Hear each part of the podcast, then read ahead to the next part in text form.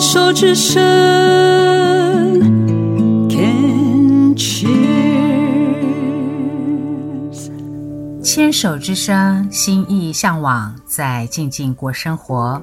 我是小镜子。心就是心灵、心思的心，意就是艺术、艺文的艺。希望透过欣赏艺术、艺文的资讯心得分享。您也能和我一样，用不同的视角打开另一扇看世界的窗。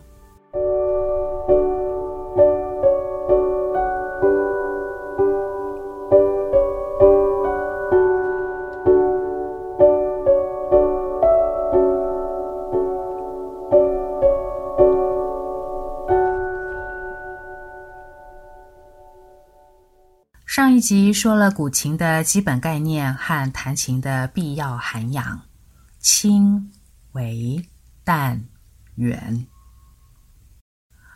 斲琴师卢丹今天亲自来和大家谈制琴这门专业稀有的工艺。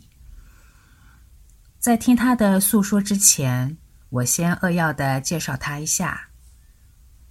十多年前认识卢丹的时候。他是我学画画的同学，我们是山城的邻居。本就有绘画底子的他，总是提着铁砂壶来煮茶给大家喝，然后聊着社区的大小事，聊着他的昆虫绘图。上画画课这事儿好像是顺带的。原来卢丹是台大昆虫系的高材生。毕业后，除了自己出版《图解昆虫学》，还跟着朱耀仪老师做图鉴，获得二零一一年的金鼎奖。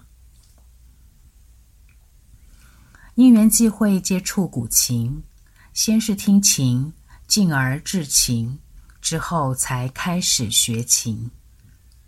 在听卢丹自己的叙述前，我们先来听一小段他的演奏。渔樵问答。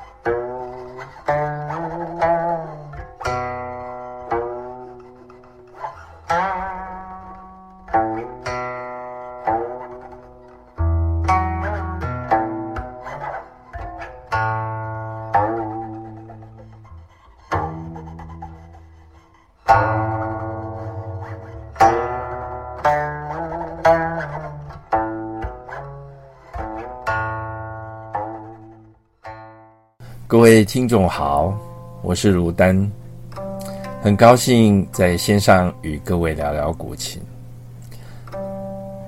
制作古琴也称为斲琴，在台湾投入这个领域的人不多，相信听众会很好奇，在什么样情况下会有人从事这个冷门的工作呢？当我还在学校读书时，就喜欢接触传统的精致艺术。玩玩笔墨书画，听听能让心里获得宁静的音乐，在那时候对古琴的印象很模糊，但也因为它这样子的神秘，让我有一种精神上的浪漫向往。一直到十多年前，古琴都还没有现在这么热门，要接触到古琴不太容易。后来搬到一个人文荟萃的山城社区，认识了几位弹琴的朋友，才开始对古琴有些基本的了解。在当了几年的听众之后，朋友拉着我一起学做琴，喜欢手做活的我自然是很乐意的，于是就跟着老师傅们学去了。去了几次之后，因故中断，但当时已经开始学弹琴。所以就看着身边的琴，边做边请教一些有经验的前辈，花了两年多的时间，完成了第一张琴。虽然看起来有点粗糙，声音也是很勉强，但是却让我有一点点的成就感。随后陆续做了几张，在其中也找到不少乐趣，于是就这么一路做下来了。古琴。是一个古老的乐器，现在的琴制大约有两千年的历史。也因为古老，它跟其他的乐器很不一样。通常是一片比较厚的木片当做面板，把一面挖空，再贴上一片较薄的木板当做底板，这样就形成了共鸣腔。其他多数的弹拨乐器有所谓的侧板，加上薄的面板底板。组合成一个箱型的共鸣箱，相对来说，古琴的琴体比较厚，共鸣箱小，但有一种特别坚实丰富的音色。主结构完成后，安装上所需的配件，就完成木胚。随后的工序则是相当花时间的漆工。正统的古琴是用天然漆在琴的表面装涂，天然漆。是漆树树枝精炼，相对于化学漆来说，干燥的比较慢。除了温润美观，它还有坚固耐用、没有毒性的优点。从打底、贴布、多到底漆、面漆、推亮，不下二三十道工序，通常至少会花上一年以上的时间。所有的乐器中，只有古琴会要求这么繁复的天然漆工序。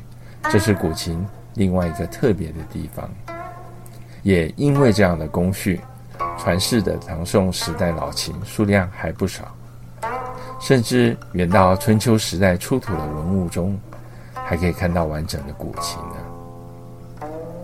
古琴丰富的音色，大半来自于木材的选料，远从唐代就有记载，制琴名家在下大雪的森林里。去敲击树木，寻找最特殊的木料；也有人从柴火堆中听见木材燃烧的声音，找到奇材；或者自家的院子、深山古刹，甚至床底下的踏脚木，都可以取得良材。近几十年，对岸的现代化拆除大量老屋，取得不少有年代的房梁木，也很受当代制琴家的青睐。我做琴的材料相当多元，多数是老屋的旧木料，但老杉木的房梁木，最早可以追溯到明代以前，甚至有几片是冰河出土的万年贝壳杉。身边的朋友也会帮我留意好木料，台湾本地也可以找到百年的老福杉，也是制琴的良材。制琴人对木材都很着迷，看到木料都会忍不住悄悄声音。我最特别的经验也跟大家分享一下。真正的梧桐树，也就是所谓的青桐，数量非常少，主要产地都在中国大陆。但是由于梧桐树没有太多工业用途，所以也没有人造林。成材的树木大多数在深山，非常难得。一直到最近五年，才有木料出现在市面上。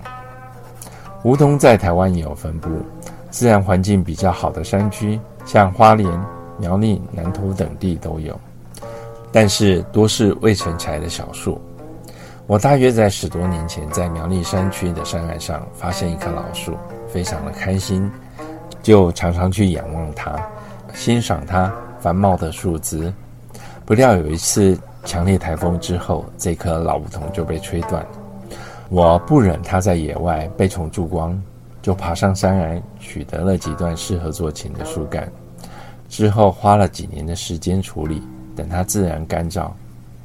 目前已经有完成的琴，我当作是老天爷交付的使命，赋予这棵树新的生命。每个制琴者都会有自己的风格跟手法，有的在造型上追求创新，或者在漆艺的技法上求表现，也有强调音乐表现能力的。古琴是一个有悠久传统的历史，在制作上若能同时兼顾到文人的意趣与乐器的良好功能，是最理想的。制琴者让每块木料本身的特性能够充分发展，在自己专业的历练上加上用心的细琢，都会有不俗的表现。我自己的工作形态是个人工坊，每张琴从选材到完成，都由我一人独立完成，所以我把每张琴都视为一个独立的作品。希望琴完成后能有自己的个性与生命。当然，每个弹琴的人都有不同的取向偏好，每片木料也有不同的个性，加上制琴者在当下的思考与技法特性，制作时有相当的复杂度。可以说，每张琴都是因缘聚合的完成品。比较熟的朋友给我的回馈是，我做的琴声音匀称，音色丰富不单薄，算是一种相当的鼓励。自从学习做琴之后，卢丹全然地投入了这个特殊冷僻的工作，除了参加琴展，也参与演出。日本大阪国家音乐厅、成品演奏厅都留下了他沉稳悠远的琴音。在卢丹工作室的左侧设置一间琴友聚会交流的空间，简单雅致。落地窗外还有一方枯山水，每日晨起就会拿着耙子爬书冥想，形成日日不同的安静庄严。深邃悠远的枯石寿山水。我们继续听卢丹分享琴友的聚会交流和接受定制心情的感人故事。传统文人雅聚时兴是生活必须，在台湾茶具、琴具比较为人所知，熟的琴友间互访弹琴交流是常有的事。有时候也会有比较多的人聚在一起，办稍微正式一点的琴聚，我们一般会称为琴会或者雅集。通常会找一个闲适的空间，弹琴喝茶。参加的人若不是弹琴的琴友，就是喜欢听琴的知音。多数琴友来自四面八方。有一小部分是专职教授古琴的专业教师，但多数是在不同领域有专长的业余琴友。大家相聚在一起弹琴，闲谈人生雅事。在现代的忙碌生活中，这样的闲情逸致不容易。我也因为这样认识了不少志趣相投的好友，这是接触古琴最好的乐事之一。弹琴的人，大多数会有一些特别的因缘，但我的观察多是具有细腻情感与精神性向往的个性。做琴的这一段时间，也有幸能够认识不少合拍的朋友。定琴的琴主多是想法上能够互相认同的朋友。除了同门的师兄姐，也有很特别的情况。比如说，几位香港的好友就是因琴结识多年。这几年虽然疫情的关系很难碰面，但却也常彼此互相挂念问安。另外有一位脸书朋友，为了感谢他先生常弹琴给他听，特地提早跟我定琴，当做结婚三十周年的纪念礼物。这样的情谊蛮令我感动的。在做琴的时候，我同时也有着满满的暖意。最近我刚完成的一张琴，琴主是一位很有人生历练的大姐，她很晚才弹琴，对丝弦也不熟。我起先建议她先借一张琴来弹，等过阵子有感觉之后再去挑选琴，会比较有方向。不过大概是见面的时候相谈甚欢，很投缘。于是他的先生就订了一张琴，要当做他的大寿礼，而且很信任我，让我做主选材，决定样式。我很珍惜这样的心意，特地挑了一张珍藏数年，打算用来做个展的湖北深山青铜木，来当做这张古琴的材料。后来一聊才知道，原来这位大姐的籍贯就是湖北，好像冥冥之中有特别的安排。对我来说，做琴不单是一个工艺品或者是乐器，是琴主的心意交付，也是我能力所及最诚恳的回应。古琴曲多是标题音乐，有幽怨，有离情，有圣人心志，有山水诗意，有隐者避世，却又心系家国的愁绪，是音乐，是艺术，是人文，也是历史。对我来说，弹琴是人生甘苦的洗礼，也是千百年时间精神的延续。至情的投入，也更能深化琴乐的深层感受。在另外一个向度上去理解这样精致博大的艺术精粹。很幸运能因古琴有这样的缘分，在人生短暂路途上与琴友相知相惜，也很开心。在这里跟大家分享一点古琴的个人体验，谢谢。接受定制是琴主心意的交付，卢丹则是尽其所能的诚恳回应。习琴、制琴所延续的文人精神，是音乐，是艺术，也是历史。感谢鲁丹的分享，让我对古琴的领域有了基础的认识，也更能体会琴音的意境和深度。听众朋友，是不是和我一样，又打开了一扇看世界的窗？